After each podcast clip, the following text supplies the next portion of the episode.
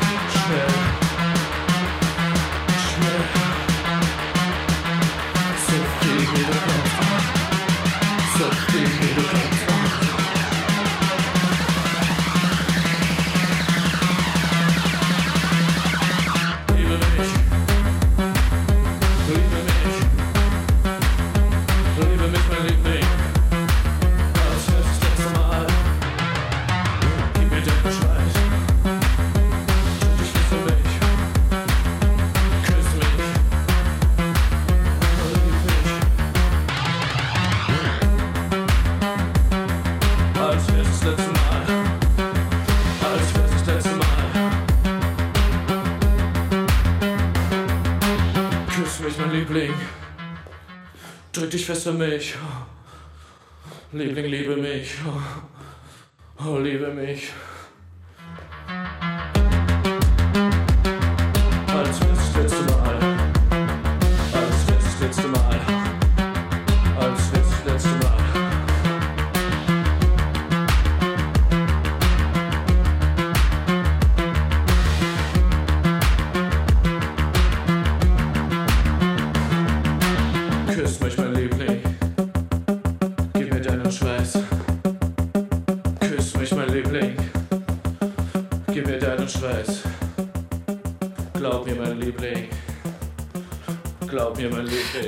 als wäre es das letzte Mal vom DAF-Album Alles ist gut hier im aktuellen Boys Noise Remix.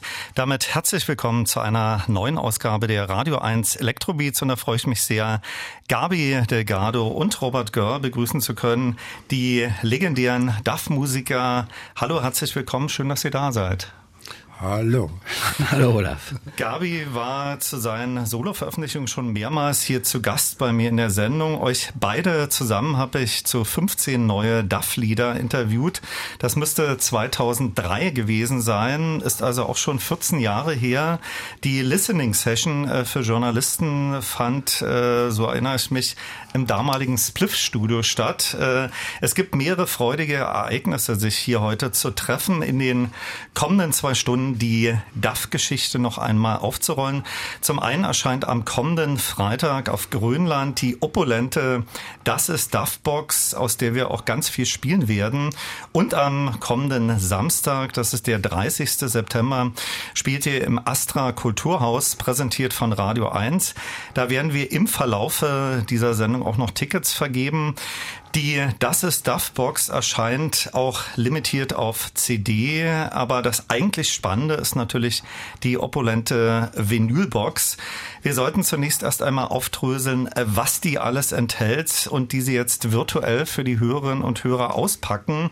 Darin enthalten sind ja eure Meilenstein-Alben, äh, außerdem Re eine Rework-Scheibe, aus der wir eingangs Musik gehört haben und eine 7-Inch mit ganz neuem Material von euch und ein Buch. Erzählt doch bitte mal im Detail. Ja, es ist eine sehr schöne Compilation für, für eine Phase von Duff. Ich muss sagen, es wird ja zwei Boxen geben. Das ist mhm. also die erste von zwei Boxen. In der zweiten sind dann die anderen Alben und wahrscheinlich auch ein neues Album, ein ganzes neues Album dabei. Okay, hört sich ja sehr spannend an. Ich sprach gerade den Bildband an. Äh, das sind Fotos von Anton Korbein oder von anderen? Ja, das ist eine gute Auswahl von verschiedenen. Die Idee, dass äh, die Das ist Duffbox äh, jetzt erscheint, äh, ist sicherlich vor einigen Jahren äh, getroffen worden. Von wem ging da die Initiative aus? Von euch oder der Plattenfirma Grönland? Äh, das war ja sicherlich ein längerer Prozess bis zu der tollen Box, äh, wie sie jetzt vorliegt, inklusive der Produktion der neuen Titel, auf die wir natürlich noch eingehen werden. Zu den Remixen äh, sind das äh, Lieblingswunschkandidaten äh, von euch für die Remixe oder hat das die Plattenfirma vorgeschlagen? Beides. Oh. Wir hatten eine, eine Liste haben wir geschickt von Leuten, die wir gut finden. Die Plattenfirma hat sich dann drum bemüht. Teilweise ist das über die Remixer selbst gekommen, die Kontakte. Wie Boys Noise, das kam über Westbam dann. Mhm. Und äh, ja, die ist sehr gut geworden. Genau, und da haben wir uns halt so geeinigt mit Grönland. Das erste Album, äh, das in der Box enthalten ist, Die Kleinen und die Bösen aus dem Jahr 1980. Äh, Duff kennen ja viele in der klassischen Besetzung. Gabi Delgado und Robert Görr. Das sah in der Frühphase von Duff noch etwas anders aus. Äh, wenn wir etwas in den Rückspiegel schauen. Die Gründung von Duff war 78. Damals neben euch noch mit Kurt Pyrolator Dahlke, Michael Kemner und Wolfgang Spielmanns in Line-Up.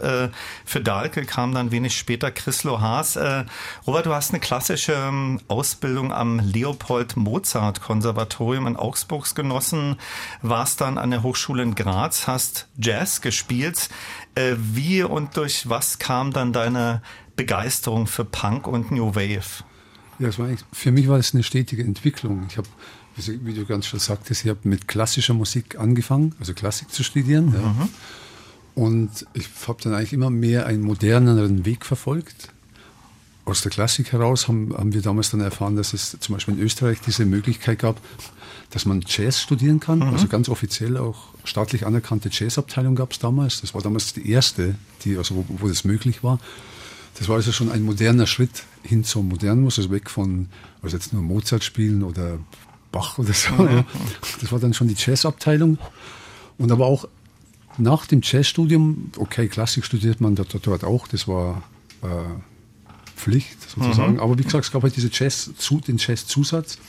Und danach ging es dann, also wurde es für mich noch ein Schritt moderner. Ich wollte dann im Grunde genommen eher doch Clubmusik machen mhm. im Endeffekt.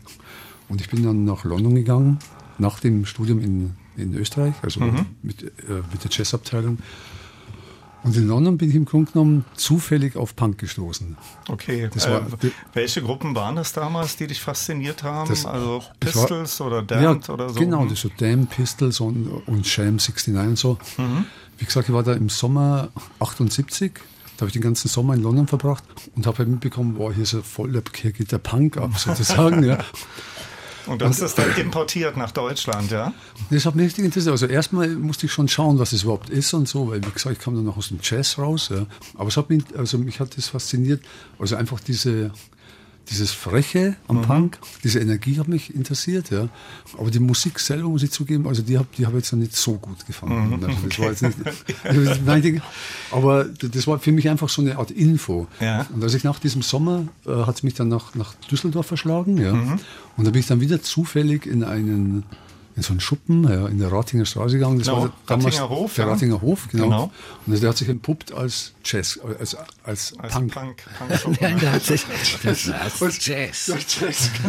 nee, als, als Punkschuppen sozusagen. Okay. Also, ah, aha, okay, das ist also hier auch. Ja. Okay. Hier, War schon angekommen. ist angekommen, ja. aber wie gesagt, in England war das ja schon eigentlich auf dem Höhepunkt schon. Ja.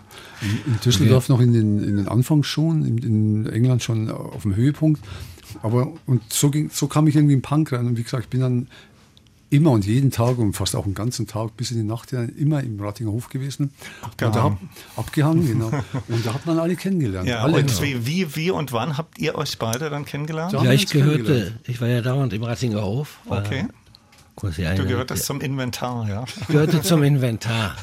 Wir waren am Anfang waren wir ganz, ganz wenige Punks. Ja, Ja, Uns okay. interessierte das auch. Aber wir waren dann noch sehr, sehr jung, konnten also jetzt nicht nach London fahren und uns das angucken.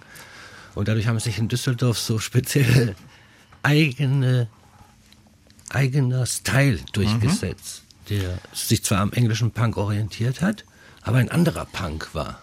Ja? In, in welchem Jahr war das so, wo ihr euch kennengelernt habt? So 78, ja? 78, ja. Im Herbst. Gabi, du gehörtest ja auch schon in der Anfangsphase zu DAF auf der Produkt der deutsch-amerikanischen Freundschaft, dem Debütalbum, was ja rein so instrumental ist. Äh, bist du nicht vertreten? Wie kam's? äh, diese Platte gefällt mir nicht. Okay. Ja. Nee, und äh, äh, damals, das war eine Zeit, da hatte man dauernd neue Bands. Also gab es im Rattinger Hof eben zwei neue Bands am Tag. Immer die gleichen Leute, immer in anderen Konstellationen. Und da war ich nicht dabei, weil mir das nicht gefiel. Einfach. Gibt es ja. eigentlich eine Geschichte zum genialen Namen DAF? Äh, wer hat den ersonnen? War das so ein Teamwork oder? Nein, da hat jeder verschiedene Vorschläge gemacht. Ja, anonym. Okay. Die dann in einer Art. Zettel geschrieben. Ja, ja, dann in einer, Geheime genau, Wahl. eine, genau, eine geheime Wahl. Eine ja, geheime, freie Wahl. Und das haben wir dann auch nicht weiter verfolgt. Und das war dann der Name, der gewählt wurde. Ja? Wir hören jetzt aus dem Album Die Kleinen und die Bösen zwei Stücke, Osten währt am längsten und Nachtarbeit. Das sind, glaube ich, auch beide Stücke, die ihr ab und zu auch in eure Live-Sets nach wie vor einbaut. Ja? Genau, wir spielen Ja. ein paar, wir haben auch immer ein paar bei unseren Live-Sets von, von dieser Scheibe, von diesen kleinen Bildern. Hier sind Duff mit einer Miniatur aus Produkt der deutsch-amerikanischen Freundschaft, erschien auf Warning. Daraus äh, entwickelt sich später dann das Attatak-Label und das Album erschien unlängst als Re-Release auf Büro B, gefolgt von zwei Stücken aus Die Kleinen und die Bösen.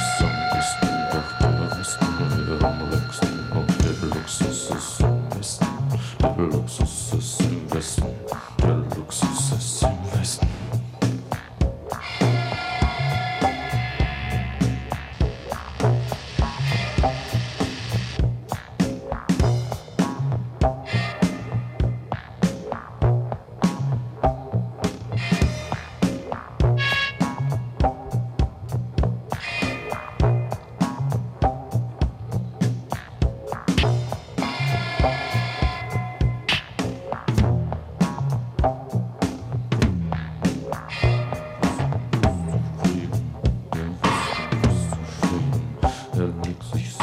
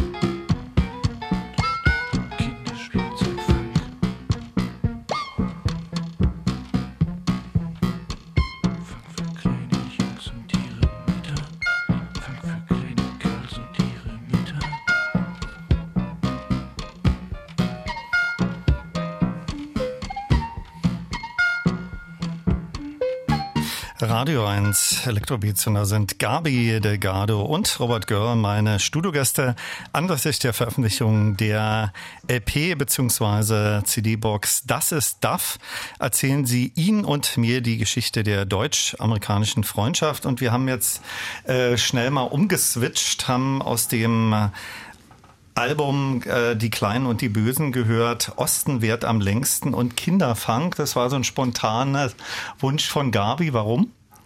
Ich habe das vor einem halben Jahr circa wiederentdeckt. Da kann man äh, sehr, sehr gut äh, Tectonic drauf tanzen. Okay. Das, ist ein, das denkt man zuerst nicht, weil das so abstrakt ist, aber es ist so eine halbe, so eine Halbgeschwindigkeit drin. Da kann man mit am besten zu tanzen, wenn man gut tanzen kann. Die Kleinen und die Bösen entstanden noch als Quartett. Eine Seite Studioproduktion, eine Seite Konzertmitschnitt. Ich glaube, mitgeschnitten in London damals. Ihr als Support äh, von Wire, äh, wenn das richtig ist. Ja, richtig. Wir hatten eine Zeit lang viel Kontakt mit Wire und waren dann auch durch das gleiche Management oder Agent verbunden, ja. Und dann haben wir als Vorgruppe von Wire gespielt im Electric Ballroom. Und das war eins der speziellen Konzerte, ja. Da kannte uns keiner. Okay. Und das war auf Anhieb so eine Bombe. War eine Energie, Überraschung. ja, hm. Energie. Ja, aber auch, dass die Engländer wirklich, alle, alle, die da waren, sagten, das ist super. Und da war wie ein Filmriss. Und danach hatten sogar Wire, die zu der Zeit sehr populär waren, äh, dann auch erstmal Probleme. Weil die Leute sind wirklich raus. Das die, Publikum wieder zu die, die Leute sind teilweise aus dem Saal sogar gegangen. So viel war Okay, das so, so nach dem Vorprogramm. Ja, aber man muss sich das so vorstellen, diese Energie dann für einen Engländer, jetzt nicht für einen Deutschen, Ja. der die Texte auch nicht richtig versteht, der hört nur dieses harte Deutsch. Das ist einfach sehr hart. Dann. Und das war aber auf eine spezielle Art hart, die allen unheimlich gefallen hat. Aufgenommen hat die Kleinen und die Bösen ja Conny Plank ähm, in seinem Studio, also diese A-Seite. Äh, Wie habt ihr ihn kennengelernt? Er hat uns damals kontaktet, einfach. Äh, wie, wie ist er auf euch und eure Musik äh, aufmerksam geworden? Äh, so äh, Mund-zu-Mund-Propaganda? Das oder? hat er einfach Wind davon. Aus in Deutschland haben wir dann einige Wind bekommen. Also wir, wir gingen ja mit, mit DAF nach England. Ja. Weil wir uns entschieden haben, dass wir also in England unser Glück versuchen. Mhm. Und werden wir gleich äh, die Geschichte erzählen mit Daniel Miller etc. Genau, mit Daniel Miller. Und das war ja ein richtiger, war, wir, mussten, wir mussten uns da schon ganz schön durchkämpfen in England. Ja, ja. Und in Deutschland, aber als wir dann in, in, England so die ersten Gigs auch machten und so und uh, unseren Weg fanden, ja, mhm. ist es natürlich wieder zurückgeschwappt nach Deutschland, hat schon dann auch in Deutschland wieder Leute gesagt, hey, was machen die Jungs da und so, da geht ja was mhm. und so. Und, mhm. und so hat es der Conny auch mhm. ungefähr erfahren und hat uns dann kontaktiert. Sind ja die Kleinen und die Bösen auf dem Londoner Mute-Label von Daniel Miller, der hier viele Jahre auch innerhalb der Electrobeats einmal monatlich seine Happy Hour gestaltet und moderiert hat. In der Neuauflage des Depeche Mode Buchs Monument gibt es auch ein langes Interview mit Daniel Miller und da äh, gibt er unter anderem zu Protokoll, ähm, dass er damals äh, ja sehr mittellos bei seiner Mutter gewohnt hat und ihr äh, ebenfalls bei der Mutter auf dem Boden geschlafen habt. Ja. Äh, so so richtig die Story, wie ihr euch kennengelernt habt, war ihm nicht mehr geläufig, aber ich glaube, es äh, lief über den Rough Trade Shop. Erzählt doch genau, mal. Genau, wir waren öfter ja. bei Rough Trade und da gab's also man muss sagen, wir haben damals den Schritt gewagt, ja und sind nach England gegangen, weil wir wussten, da passiert es. Man muss sagen, dass in Deutschland war das damals so, dass es kaum Auftrittsmöglichkeiten gab. Mhm. Keine Plattenfirma, die sich für uns interessiert hat. Und dann haben wir gedacht, wir gehen nach England. Ja? Und über, wir haben ein Demo-Tape aufgenommen mhm. im Cargo Studio in Manchester oder bei Manchester. Und dieses Demo-Tape, das, das lief dann bei Rough Trade, speziell bei einem Menschen namens Scotty. Okay. Und über den. Beat me up, Scotty. Ja, ja. und über den, der kannte natürlich den Daniel, der hat auch mit Rough Trade und so haben wir uns kennengelernt. Mhm. Und äh, die Story, dass ja auf dem Fußboden oder waren, gab es sicherlich Matratzen oder. Da gab es Matratzen, ja. ja. Aber nicht alle, wir waren auch teilweise verteilt. Also ja, ein Teil hat bei, beim Daniels, in Daniels Mutters Haus geschlafen, ja. Aber ich, ich zum Beispiel habe hab in der Zeit gesquattet. In okay. Camden Town. Mhm. Das war noch nicht, das war auch nicht lange. Das mhm. war so zwei, drei Wochen, tippe ich, ja. Mhm. Okay. Wir unterbrechen an dieser Stelle erst einmal kurz die DAF-Geschichte und kommen in, vom Jahr 1980 ins Jahr 2017. Äh, innerhalb der Das ist DAF äh, Vinylbox gibt's auch eine exklusive 7-Inch äh, mit zwei ganz aktuellen DAF-Titeln, Sprache der Liebe und Ich bin nicht da aufgenommen, glaube ich, äh, partiell auch im Hansa äh, Tonstudio. Äh, wie kam es, dass ihr nach all den Jahren wieder etwas gemeinsam eingespielt habt? Denn jeder von euch ist ja auch solistisch sehr aktiv. Und dass man jetzt exklusiv diese beiden Stücke auf der neuen Vinylbox findet, habt ihr Blut geleckt, auch wieder ein komplettes gemeinsames Album zu machen? Genau, es gibt einen zweiten Teil dieser Box und da wird aller Voraussicht nach genauso etwas da sein. Okay, aber jetzt, aber jetzt, das ist wichtig zu sagen, es geht uns nicht, da, sag ich mal, den Backkatalog wieder an die Leute zu bringen. Wir denken, dass das sehr gut in die Zeit passt und wollten auch extra Content schaffen. Mhm. Wir wollten nicht einfach wie eben eine Backkatalog-Band behandelt werden, sondern richtig was aufbauen, weil es mhm. sehr viele Leute gibt, die das nicht kennen. Ja? Wir sehen das bei unseren Konzerten, dass das Publikum kommen immer mehr Leute, die das gar nicht kennen. Na, jüngere wachsen heran. Genau. Ja, ja, die kommen genau. plötzlich und die, die, die zufällig davon. Genau, das sollte nicht einfach, wir wollten schon noch extra was Neues machen, nämlich das, was sich unsere Follower am meisten wünschen. Mhm. Dass wir nämlich wieder was machen. Ja? Da dachten wir, was super, wir machen ein ganzes Album, aber erstmal, um auch überhaupt zu gucken. Als Advertiser. Nee, nee, auch, auch, um zu gucken, wie das zwischen uns funktioniert und okay, so. Ja. Weißt du, wir sind aber, sehr verantwortungsbewusst ja, mit sowas. Mhm. Wollten wir das anhand von zwei Stücken haben wir, wir machen eine klassische 7-Inch. Mhm. Okay. Das Schöne ist ja, wie du sagtest, die Vinyl-Edition. Ja, und da ja. ist das wirklich eine 7-Inch mhm. mit A-Seite, ja, Sprache der Liebe, ja? Ja. Und B-Seite, ich bin nicht da und das ist ein tolles Geschenk einfach. Das ist einfach toll, dass es dabei ist.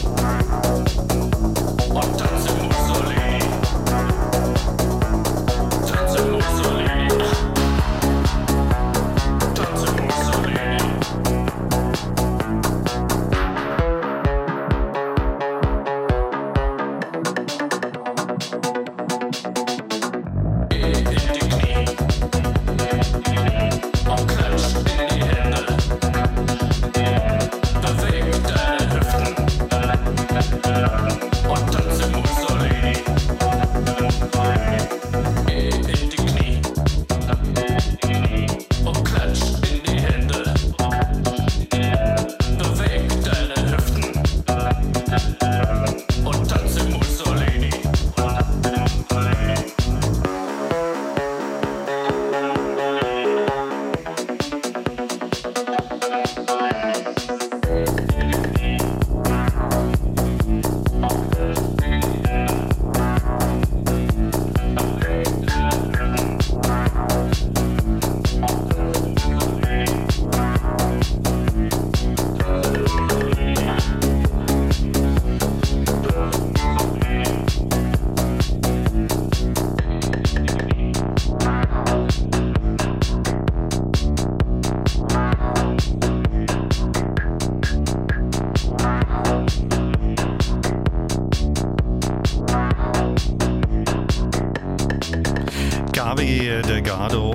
Robert Görr von DAF sind heute zwei Stunden meine Gäste in den Radio 1 Elektrobeats.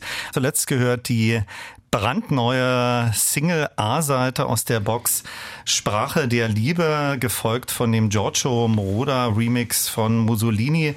Äh, vielleicht noch als äh, PS zu dieser Single, wir sprachen darüber, ihr habt produziert im Hansa Tonstudio, ihr hattet aber auch einen Produzenten, ja? Einen Co-Produzenten. Also wir haben das zusammen produziert. Das war der Alessandro da Silva.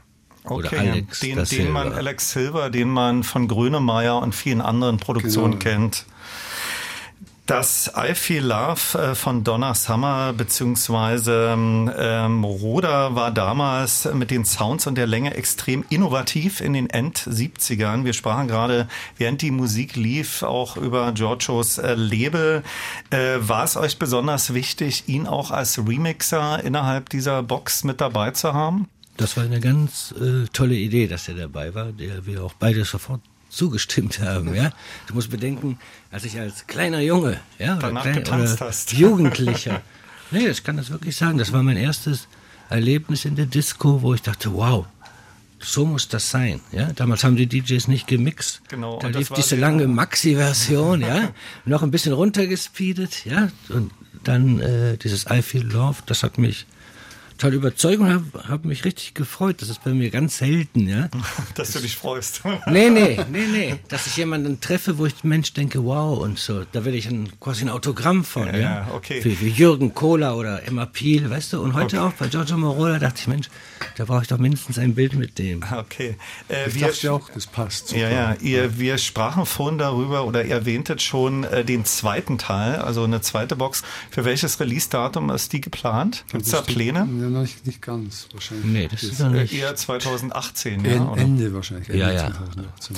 Als ich vor einigen Jahren mal Westbam hier bei mir in der Sendung äh, zwei Stunden zu Gast hatte, bat ich ihn auch Lieblingsplatten mitzubringen und eine kurze Geschichte darüber zu erzählen. Und da hatte er auch die Kleinen und die Bösen äh, mit dabei und erzählte die Geschichte, dass er euch irgendwann mal in den 80ern, muss es gewesen sein, im Berliner Metropol supportet hat. Und äh, das war damals ein Novum, dass sein DJ-Pult äh, direkt auf der Bühne stand. Äh, könnt ihr euch erinnern, zu welcher Tour äh, oder Platte das war?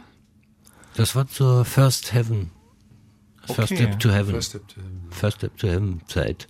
Da haben wir wirklich versucht, uns zu unterscheiden, auch in der Präsentation. Und hatten deswegen zwei DJs, Okay. ja, was damals überhaupt keiner gecheckt hat, ja, Also zwei Supports oder einer vorne und einer hinten, so als Doppelwopper. als Doppel, ne, ne, beide zusammen, ja, beide zusammen. Und das war eine sehr, äh, eine tolle Sache. Und die Leute haben damals gar nicht gewusst, was das Ja, überhaupt es ist. war extrem innovativ. Manche haben Also gedacht, die spielen da Instrumente oder was machen die, ja. Für das Album Alles ist gut, das erste Album einer im gewissen Sinne Trilogie, ähm, gab es dann die klassische DAF-Besetzung Gabi Delgado und Robert Görl. Äh, wie kam es? Äh, war der Sound, der euch vorschwebt, um die Texte am besten in einer Zweierbesetzung zu realisieren? Ja, genau, so kann man das sagen. Das war uns sehr wichtig. Wir wollten noch radikaler werden, noch minimalistischer, aber auch noch stärker. Ein viel, wir wollten viel mehr. Die, das Tolle an der Kleinen und die Bösen, die ist so wild. Aber kontrollierte Energie, ist auch sehr gut oder besser.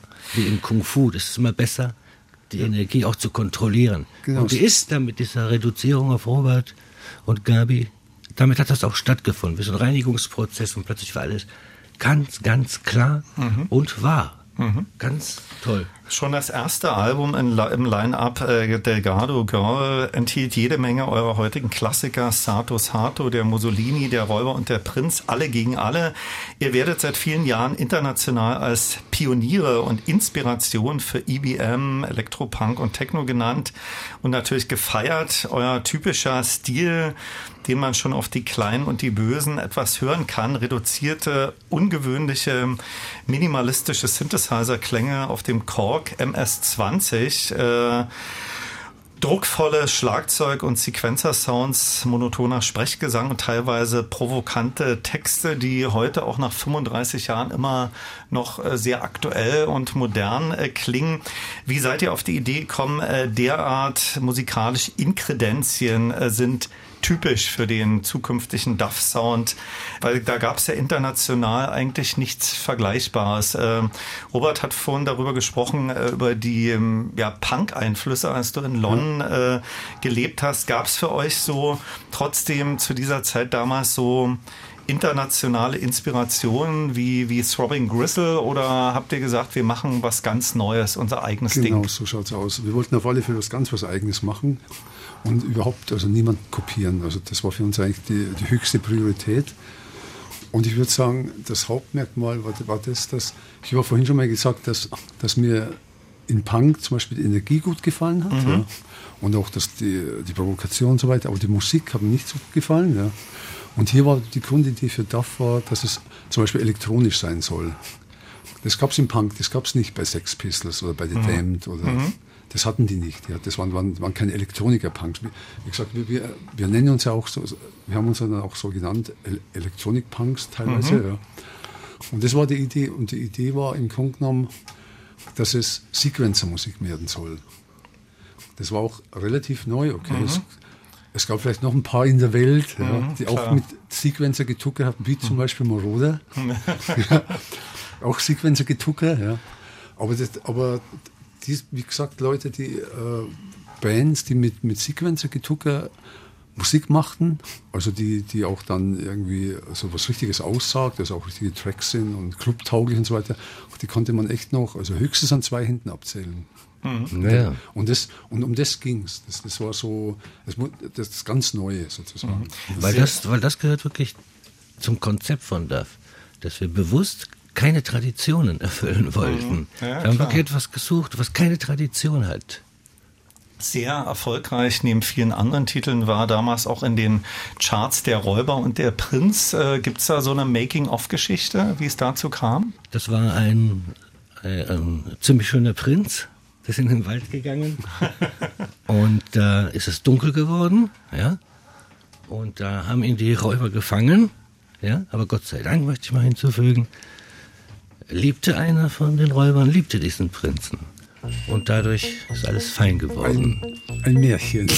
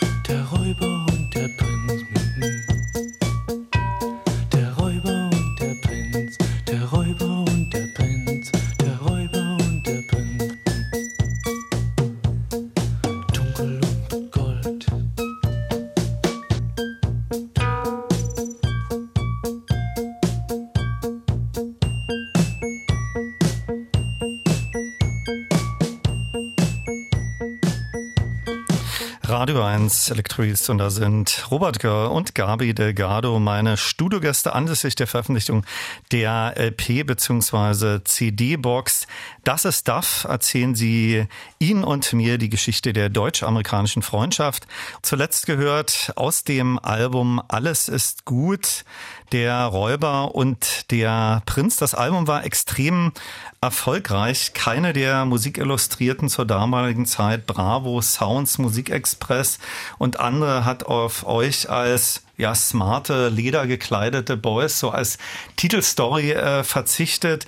War es eigentlich kompliziert aus der Phase, über die wir vorhin gesprochen haben, äh, wo man ziemlich mittellos auf Matratzen bei Daniel Millers äh, Mutter kampieren musste oder wollte. Ähm, dann plötzlich wurde man von allen gefeiert. Das Album hat sich, glaube ich, so damals so 100.000 Mal verkauft. Äh, plötzlich wurde man von allen gefeiert, ist erste Klasse geflogen. War das nicht ein ziemlicher Schock? Also diese Kontraste? Auch eigentlich sind, äh, das gilt ja für alles, so ein richtiger Wechsel, wenn ein richtiger Wechsel deiner Lebenssituation passiert, dann kriegst du das selber gar nicht richtig mit, weil für dich das doch ein Prozess ist. Das geht ja für Mhm. Eher dich so langsamer. homogen, ja, ja. Also die von außen denken, aha, gestern Boah. noch da untergekommen, notdürftig in der Nacht, morgen schon weltberühmt. Okay. Nee, für uns, das fing an, wir hatten dann plötzlich Konzerte, wir haben eine Single gemacht, ja. Wir waren sehr fleißig und wir waren sehr beharrlich. Ja, ja. Und auch wirklich hart drauf. Wir wollten das wirklich wissen, wir wollten das schaffen. Ja? Und wir wollten das auch. Also wir wollten auch, dass es dann besser wird. Weil ich glaube, wer will denn schon, dass, dass du ewig auf der Matratze Brot, schläfst? brotloser Künstler ist nicht so angesagt. Ja. Genau, also wir wollten das und das war dann einfach eine, auch eine, eine tolle Bestätigung, als es dann besser lief. Ja. War ganz klar. Ihr hattet ja einen ziemlichen Kreativlauf. Äh, Die drei Alben Alles ist gut, äh, Gold und Liebe und für immer erschienen ganz dicht aufeinander. 81, 82 werden wir in der zweiten Stunde dann äh, noch im Detail vertiefen. Gold und Liebe enthielt dann auch den programmatischen Song Verschwende deine Jugend. Äh, Darum geht's wie gesagt, auch gleich in der zweiten Stunde. Gab es so produktionstechnisch äh, in der Herangehensweise im Vergleich zur alles ist gut, äh, Veränderungen auf Gold und Liebe oder das Ganze sozusagen kontinuierlich fortgesetzt? Das ist eher eine, ein Fortsetzen. Genau. Die sind aus einem Guss, diese drei Sachen. Ja, War das selbe ist- Studio, selber Producer. Heute sagt man doch immer, das ist eine Trilogie. ja, und das ist auch eine Trilogie. Genau. Ja? Wir hatten einfach viel zu viel Material, um das nur auf einer Platte zu veröffentlichen. Genau. Auch in der zweiten Elektrobeat-Stunde sind Duff noch meine Studiogäste. Hier ist aus Gold und Liebe Liebe auf den ersten Blick.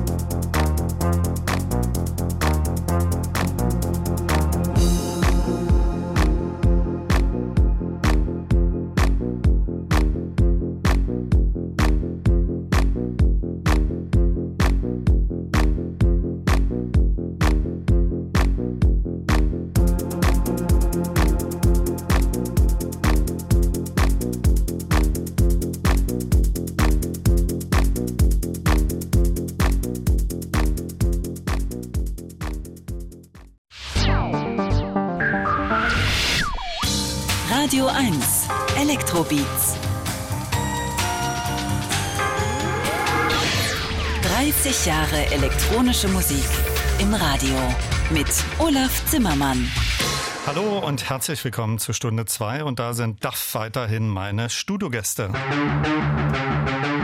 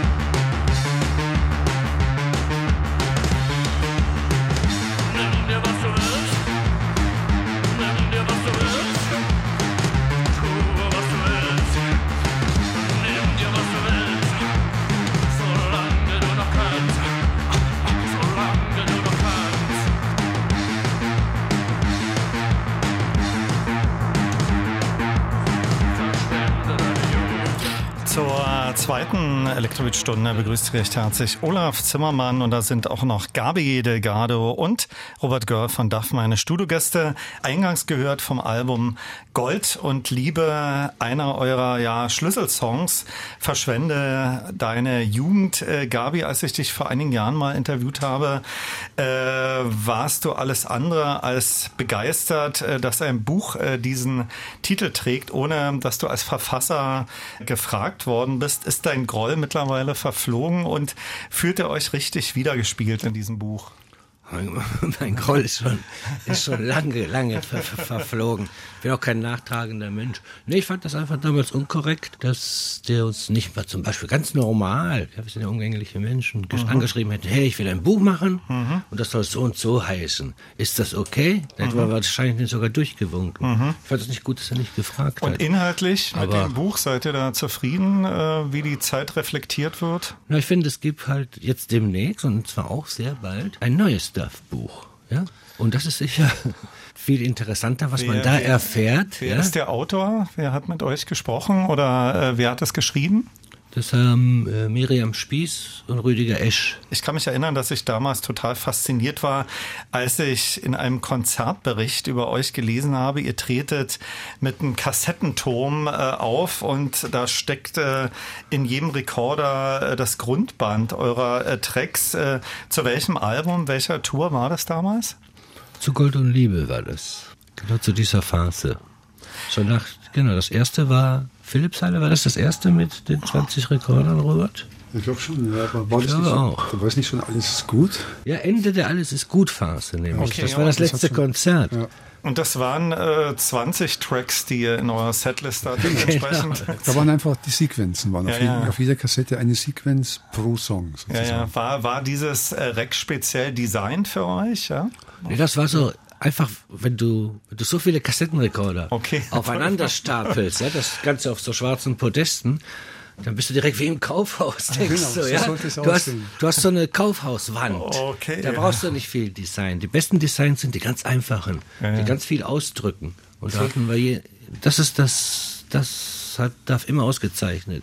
Dieses Minimale, auch im Design, auch in der Präsentation. Wir haben keine Feuerschlucker auf der Bühne, weil wir sowas auch gar nicht wollen. Aber das Ding sollte einfach so aussehen wie, wie in einem riesen Hi-Fi-Shop. Ja, ja. Genau. Zurück wieder ins Jahr 2017 zur exklusiven neuen 7-Inch in der Box. Die B-Seite heißt Ich bin nicht da. Äh, welche Geschichte hat dieses Stück? Das klingt für mich auch so ein bisschen nach dem Sound, den man, äh, Gabi, von deinen letzten äh, Soloproduktionen her kennt. Auch das würde ich nicht sagen eigentlich. Die Sound, also die Musik hatte der Robert gemacht, ja. Ich finde die schon sehr unterschiedlich, ist ganz anders.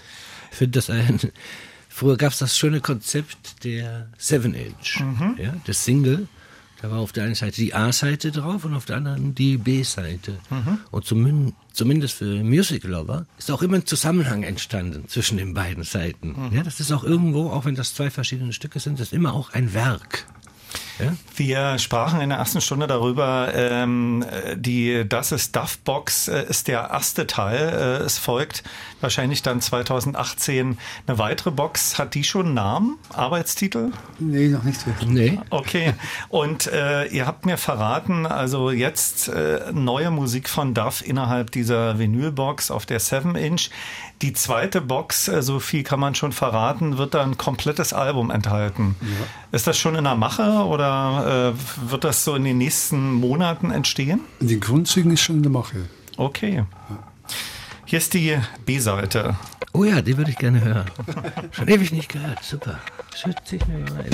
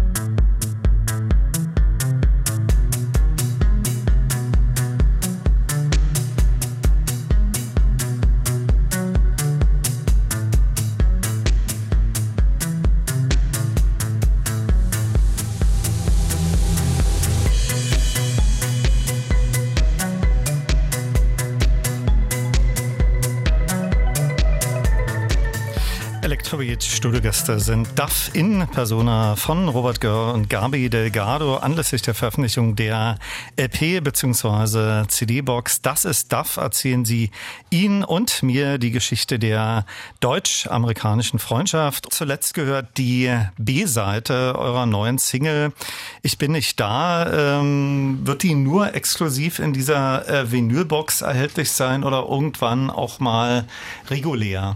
Momentan erstmal nur exklusiv in dieser Vinyl 7-Inch-Form. Ihr erwähntet vorhin, äh, ja, sorry. Aber ich bin ziemlich sicher, dass das früher oder später auch dann doch überall zu erhalten sein wird. Wir haben äh, thematisiert, für mich hat sich das immer so dargestellt, ähm, Gabi ist eher der für die Texte zuständige, äh, Robert äh, für, fürs Musikalische, aber ich dachte, dass sich für diese neue äh, Single, weil ja Gabi auch in den letzten Jahren einige Soloalben veröffentlicht hat, äh, durchmischt hat, dass ihr als Team auch agiert, als Komponisten, aber das ist wirklich streng. Wir agieren nur, nur als Produzenten. Ja, wir sind ein Team. Ja, wir sind ja, Ja, ein Team. Mischung aus, aus Lyrik und Musik. Ja, ja. Dafür ist sehr, wir haben unsere Regeln, ja, und eine, und eine der Grundprinzipien von DAF ist, dass es extrem arbeitsteilig ist, ja. Regel Nummer eins. Regel Nummer eins, Robert macht die Musik, ich mache die Texte. Okay. Für mich ist dann auch schön, Ja, ja. ohne dass ich vorher noch Synthi spielen muss, ja, da mixen, einfach nur um mich nur um den Text zu kümmern, ist ja auch sehr schön und das passt ja so toll zusammen. Danach gehört äh, Liebe auf den ersten Blick, Eröffnungsstück aus Gold und Liebe im Robert Girl und äh, DJ Hell Remix.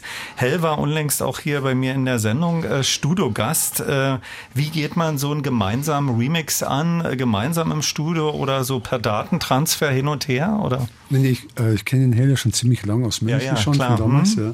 Das Er war- pendelt ja jetzt immer zwischen München und Berlin, hat er mir erzählt. Der, Ja. hat auch, der hat auch in Berlin mal ge- gelebt. Auch, Ja, ja, genau. noch Mhm. öfter getroffen. Und es war eigentlich lag das immer in der Luft, dass ich irgendwann mal was mit dem, mit dem Hell mache. Ja. Okay. Und das hat eine Ewigkeit gedauert. Und dann haben wir uns jetzt äh, nochmal getroffen. Also wir haben uns immer so ab und zu zufällig auch Mhm. sind uns über den Weg gelaufen. Ja. Und dann habe ich dem Hell also den Vorschlag gemacht, ob er interessiert wäre, also an einem gemeinsamen Mix für DAF, auch für diese Box und so. Das fand er natürlich eine tolle Idee und Mhm. so ist es dazu gekommen. Also dass wir end, endlich auch mal irgendwann was zusammen machen. Kann man jetzt was Ergebnis für, für einen DAF-Remix Ja, ja. Äh, Robert, es gibt auf dem neuen DJ Hell Album auch eine Coverversion äh, eines Solostücks von dir, nur mit dir, äh, in einer Instrumentalfassung und dann äh, mit den Stereo MCs. Hast du die gehört? Wie findest du die? Ja, ich fand das ganz witzig. Es war zwar ursprünglich anders geplant. Ja. Ja, ja, Also er hat mir erzählt, eigentlich äh, hätte er gerne dich als Genau. Wunschvokalisten gehabt. Ja. Aber ja, ich fand das ein bisschen absurd, also dass ich es singen soll, also dass ich das nochmal singen soll. Ja. Ich habe dann Hell eine Zeit lang vorgeschlagen, ich habe sogar vorgeschlagen, er soll es jetzt singen. Ja, das fand dann er total absurd. Ja. Und, dann, und dann ist er irgendwie auf den Stereo MC gekommen. Das habe ich dann aber allerdings erst dann Das äh, äh, läuft, äh, äh, das lief und läuft ja auf Radio 1 auch auf Heavy Rotation. Also diese, diese Fassung mit den Stereo MCs. Ja, ist auch cool mit ja. Stereo MCs. Ja, ja. Ja. Remix das ist- ein, das ist ein guter Remix. Ja, Remixe muss man anders sehen. Da als Künstler musst du den Remixern absolut freie Hand geben. Mhm. Das ist ja, das ist ja ihr Job. Und ich meine, Remixer arbeiten ja auch sehr für den Club. Die wollen ja, dass das eine, eine Mhm. Genau, das- im das- Club funktionierende. Und deswegen haben die bestimmte Strukturen. Das machen die schon sehr gut, wenn man die in Ruhe lässt. Mhm. Gabi lebt ja seit äh, einigen Jahren in Cordoba, Robert, glaube ich, in Berlin. Ähm, wie kommuniziert ihr musikalisch? Nur, wenn ihr euch zu Konzerten von DAF trefft? Oder gibt es da Genau. auch so zwischendurch mal Rehearsal oder wie auch immer? Nein, nein, nein, nein. Also Rehearsal gibt's nie. nee. Haben wir, wir, wir waren noch nie wie Band, die irgendwie probt oder so. Wir kommen eigentlich, wir, wir machen unsere, also selbst wenn wir ein neues Album machen, ja, dann machen wir das Album im Studio. Ja, also okay, wir bringen so- zwar, wir ja. bringen Grundideen mit. Ich, ich habe, ich habe auch, jeder von uns beiden hat ja auch so ein kleines Home-Studio zu Hause. Ja, Ja, ja. Mhm. Und ich bringe natürlich so ein paar elektronische Grundideen mit. Das ist aber klar. aber es wird sie- entwickelt im Studio dann, ja? aber im Ja. Studio wird es dann gemacht, im Studio wird es dann zusammengefrickelt. Ja. Und wenn wir das dann im Studio haben, da hört man das ja so oft bis hin zum Endmix, wo, was ja dann der fertige Track ist. Ja. Und selbst den hörst du dann im Studio so oft, das, reicht, das reicht uns Das beiden, reicht, dass wir das nie mehr proben müssen. Wir kennen dann die Nummer so gut, wir können im Grunde genommen dann direkt danach auf die Fleisch Bühne gehen. Ja, übergegangen. nee, nee, das Wir ist können auch direkt noch, auf die Bühne gehen und das live spielen. das gehört auch irgendwo aber auch zum, zum DAF-Konzept und zu unserem Kunstverständnis. Nämlich, dass die Kunst dann entsteht, In zwei sehr Augenblick, ja. Mhm. unterschiedlich, unterschiedliche Menschen, die sich in anderen Räumen kaum begegnen. Weil Mhm. wir gehen nicht zusammen ein Bierchen trinken oder so. Wir begegnen uns exklusiv in dieser künstlerischen Auseinandersetzung. Auf die Bühne und dann. Auf äh, die Bühne, ja, ins ja. Studio. Ja, ja. Nie irgendetwas, ja? Das ist aber auch das Spannende dabei. Das ist das Spannende, das wollen wir richtig. Ja, ja, das, das äh, hält euch auch bei der Stange. Also, dass das auch nach, nach Jahrzehnten immer noch spannend immer noch ist für spannend euch. ist, weil ja. Genau. Genau, wenn wir immer proben würden, und dann, ich glaube, da wäre die Luft vielleicht eher raus. Sind wir jeden Dauern- Tag zusammen, essen morgens Müsli, später trinken wir einen Whisky und so. Weißt du, dann wird das gemütlich. Und Ja, ja. dafür ist es auch ungemütlich, auch für uns. Dann treffen wir uns und, ah, und das ist die, schön. Die, ja? die Spannung zwischen euch Genau, sicherlich. schön, wir wollen ja auch dann, dass das in dem Moment dann auch passiert. Also wir sind Genau. auch sehr, im Grunde genommen übertragen wir das Intuitive, also wenn man es so sagen kann, spontane Intuitive, übertragen wir das direkt in unsere Kunst. Also Ja, wir ja. wollen das da so reinfließen lassen. Also wir, wir wollen nicht diese, die, unsere Kunst proben und dann erst aufnehmen und so Sachen. Das, das machen wir nicht. Und auch nicht zu sehr bearbeiten. Wir wollen, dass das wirklich Also es alles soll, soll schon entsteht. dieses Raue auch erhalten bleiben. Ja, Das genau. ist, äh, ähm, Gabi hat in den letzten Jahren äh, diverse auch äh, Soloplatten veröffentlicht. Äh, Robert, hast du äh, auch äh, in irgendeiner Form äh, Solo-Sachen eingespielt und released? Ja, ich- also ich habe, ich habe auch vor, es ist jetzt auch schon fast drei Jahre her, habe ich ja dieses Glücksritter-Album gemacht. Mhm. Das ist auch ein, äh, ein richtiges Robert Girls Solo-Album. Ich habe das aber nie rausgebracht. Okay. Also das ist ein, das ist ein, ist ein richtiges Album. Das ist das Es gibt- Lost-Album. das das gibt es nicht zu kaufen, aber pass auf, aber, der- aber der Clou an der ganzen Sache ist, aber, aber Glücksritter gibt es auf der Bühne. Okay. Also ich mache also gibt's Glücksritter nur Gigs. Robert Girl live, Auf der Bühne. Und aber Nur auf der Bühne. Es gibt's kann man sich zu nicht kaufen. im Merch mitnehmen. Nee, das ist nur auch live. Nicht, auch nicht als Digital-Download, also Okay. überhaupt nicht erhältlich, nur Ja, auf der ja. Bühne. Also wenn jemand äh, die, die neue Robert Girl Solo-Platte hören muss, möchte, Möchte dann, muss er, ins dann, muss er, dann muss er ins Konzert kommen, zu Okay. einem Glücksritter-Gig. Ja. Noch einmal Super zurück. Konzept, finde ich. Finde ich ein gutes Konzept, wirklich. Noch einmal zurück zur Magie und besonderen Rolle von Conny Plank als eurem Produzenten. Es gab ja viele, die versucht haben, den typischen Duff-Sound zu kopieren, äh, indem sie äh, sich die gleichen äh, Synthes äh, zugelegt haben. Ich habe mich da mit äh, Gabi schon mal drüber unterhalten. Ähm, ihr habt im Studio, äh, hat... Ähm, Conny gemeinsam mit euch äh, irgendwie was ganz Spezielles äh, kreiert, in dem dieser Sound, glaube ich, durch Boxen noch gejagt wurde. Erzähl doch mal. Conny war, war einfach ein sehr guter Tonkutscher. Ja.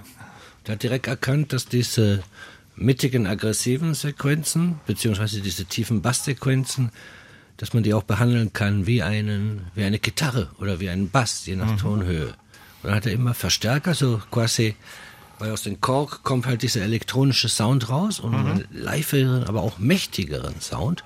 Wo eine ganze Marschalltürme, also richtig Motorhead, ja. Und, und dann Mikros davor und dann klingen diese Sequenzen, kriegen dann noch einen ganz tollen Raum, ja.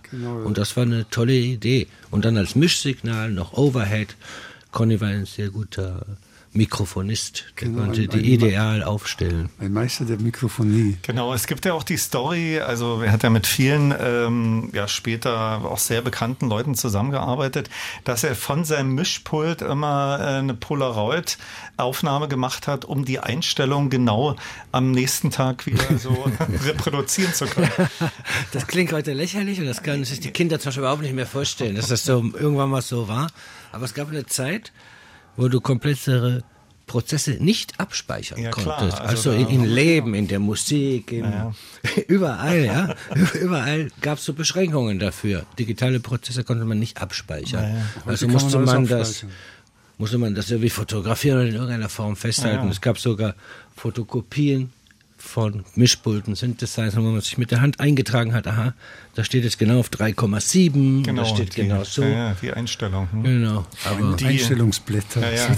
Die drei Meilenstein-Alben Alles ist gut, äh, Gold und Liebe und für immer haben griffige Headlines. Ähm, spontan gefunden, diese, diese äh, Plattentitel? Sicherlich eine Frage eher an Gabi oder ein langer äh, Prozess? Na, alles ist gut war ja ein, ein auch ein Songtitel, gibt es einen Ja, mhm. gleichnamigen Song.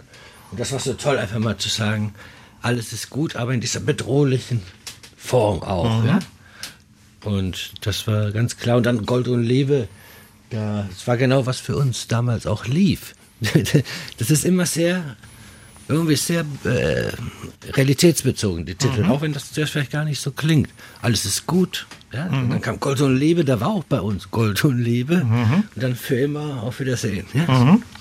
Hier ist Ich will aus Gold und Liebe und Kebab-Träume aus Für immer.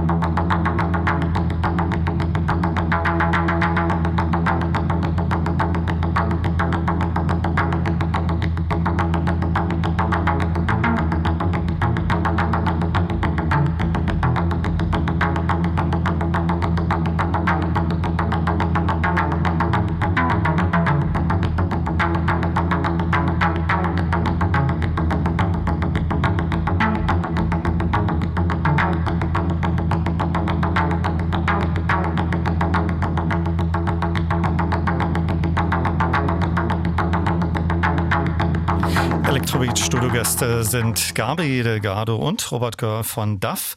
Am kommenden Donnerstag erscheint die opulente Werkschau Das ist DAF auf fünffach Vinyl plus 7-Inch Buch und diversen äh, Gimmicks. Es gibt auch eine CD-Edition. Während die Titel gerade liefen, unterhielten wir uns äh, in dem gerade gehörten äh, Stück äh, Verlier nicht den Kopf. Äh, Gab es äh, im Gerätepark sozusagen Zuwachs. Äh, erzähl doch mal, ähm, Robert, was, was da sozusagen neu am, am DAF-Sound war. Ja, ich, wie gesagt, am Anfang, ganz anfangs zu DAF, habe ich ja also das allermeiste auf Kork gemacht. Das war also auch speziell ganz am Anfang, wo auch noch der Haas dabei war. Mhm. Das war ja so eine Geschichte, dass wir damals drei Korkpärchen uns besorgt haben. Ja.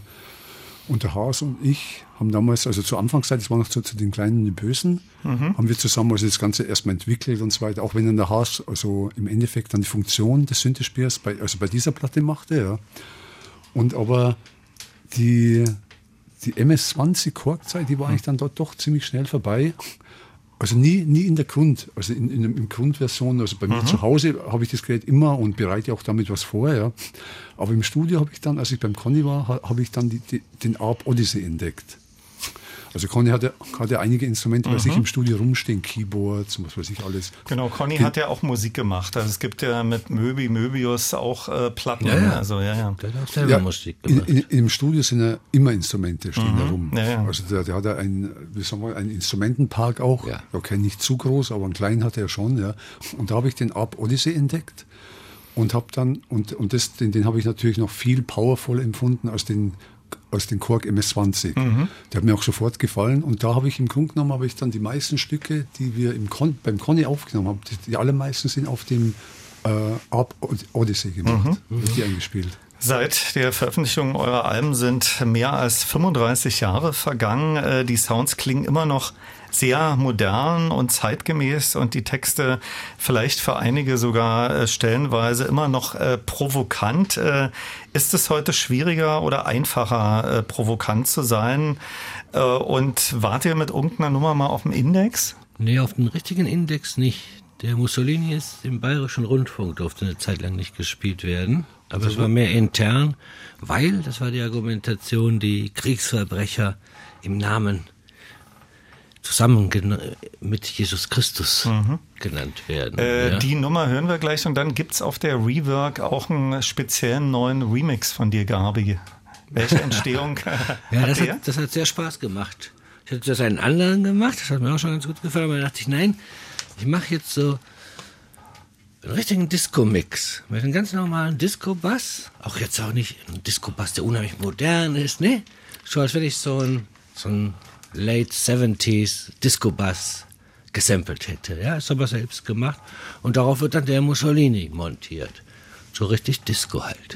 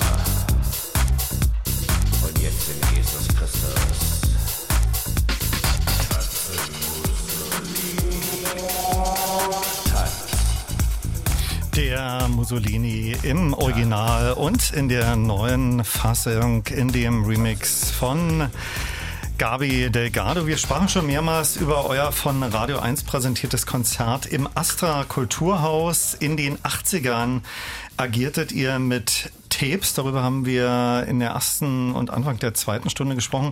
Äh, wie sehen heute eure Konzerte aus? Ähm, ihr hattet auf einer Tour auch einen Gastmusiker dabei. Agiert ihr zu zweit oder zu dritt auf der Bühne? Wir machen zu zweit, oder Robert? Ganz, So. ganz original zu zweit. Okay. Also wie auch in unserer High Time in the 80s, wo wir dann auch eigentlich nur zu zweit auf der Bühne waren. Wir benutzen aber keine Tapes, sondern andere Background Electronics. Sind auf CD. Genau, jetzt Gemischte, CD. ge was, Genau, und, immer äh, das, was es am meisten gibt, das nehmen wir. so Consumer Tools, ja, so nichts, einfach das, was es am meisten gibt. Genau. Wahrscheinlich ist das demnächst doch auf eine USB-Stick, die ganze Musik. Kann ich mir sehr gut vorstellen. Nach welchen Kriterien wählt ihr eure Setliste aus? Ist ja doch ein sehr großes Övre äh, von DAF, was es mittlerweile gibt. Also die, Hit mit, die ganzen Greatest Hits müssen natürlich drauf sein. Es gibt Stücke, die können wir gar nicht weglassen. Also wir könnten jetzt keinen Gig machen, wo, wo, wir, wo, wo wir nicht Mussolini spielen oder auch Verschwende deine Jugend muss immer im Set sein oder Räuber und Prinz. Also es gibt schon so Klassiker, die sind immer drin, ja. Und dann gibt es ein paar so Nummern, die sind jetzt nicht ganz die großen Hits, die da tauschen wir meistens aus. Fast abschließende Frage. Es gibt ja viele Bands und Interpreten, die durch euch und eure Musik inspiriert wurden, äh, die euch mehr oder weniger als wichtigen Einfluss äh, nennen und sehen. Seht ihr euch und euer Schaffen äh, gebührend, ja, großer Formulierung musikhistorisch gewürdigt. Ein richtiger und wichtiger Schritt ist sicherlich die tolle Werkschaubox, ähm, die in der kommenden Woche erscheint. Ja, absolut gewürdigt, absolut respektiert und, und das kann man jetzt ja gar nicht beurteilen. In 50 Jahren kann man sagen, weißt du, was ist Ja, aber das wir- jetzt? Ja? aber wir kriegen schon jetzt wir ganz schön Respekt. Ja, das auf jeden Fall. Aber ich meine nur, das kannst du nicht, äh, das müssen wir nicht forcieren oder Mhm. so, weil du fragtest, ist das jetzt wichtig? Nee, das ist nicht wichtig. DAF, das entsteht ganz von alleine, weil immer mehr Leute das auch für sich neu entdecken, weil das jetzt speziell gut in die Zeit passt einfach. Jetzt noch Sato Sato im Westbam äh, Remix. Electrobeat Studiogäste waren Gabi Delgado und Robert Görr von DAF. Danke euch sehr fürs Vorbeischauen und viel Erfolg und Spaß bei euren nächsten Konzerten, speziell auch in der kommenden Woche hier in Berlin. Danke Ja, euch. danke schön, Olaf. Hat wieder Spaß gemacht. Und wir War freuen uns auf euch im Astra. Verbrennt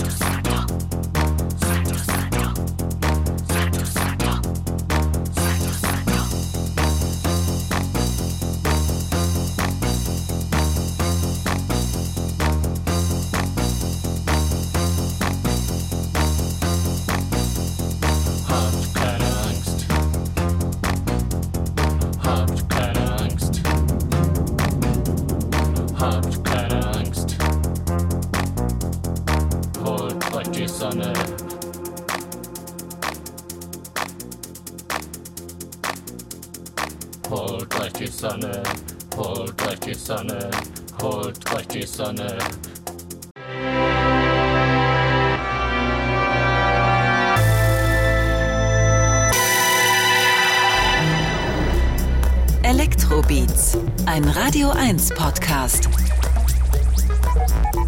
Mit Olaf Zimmermann.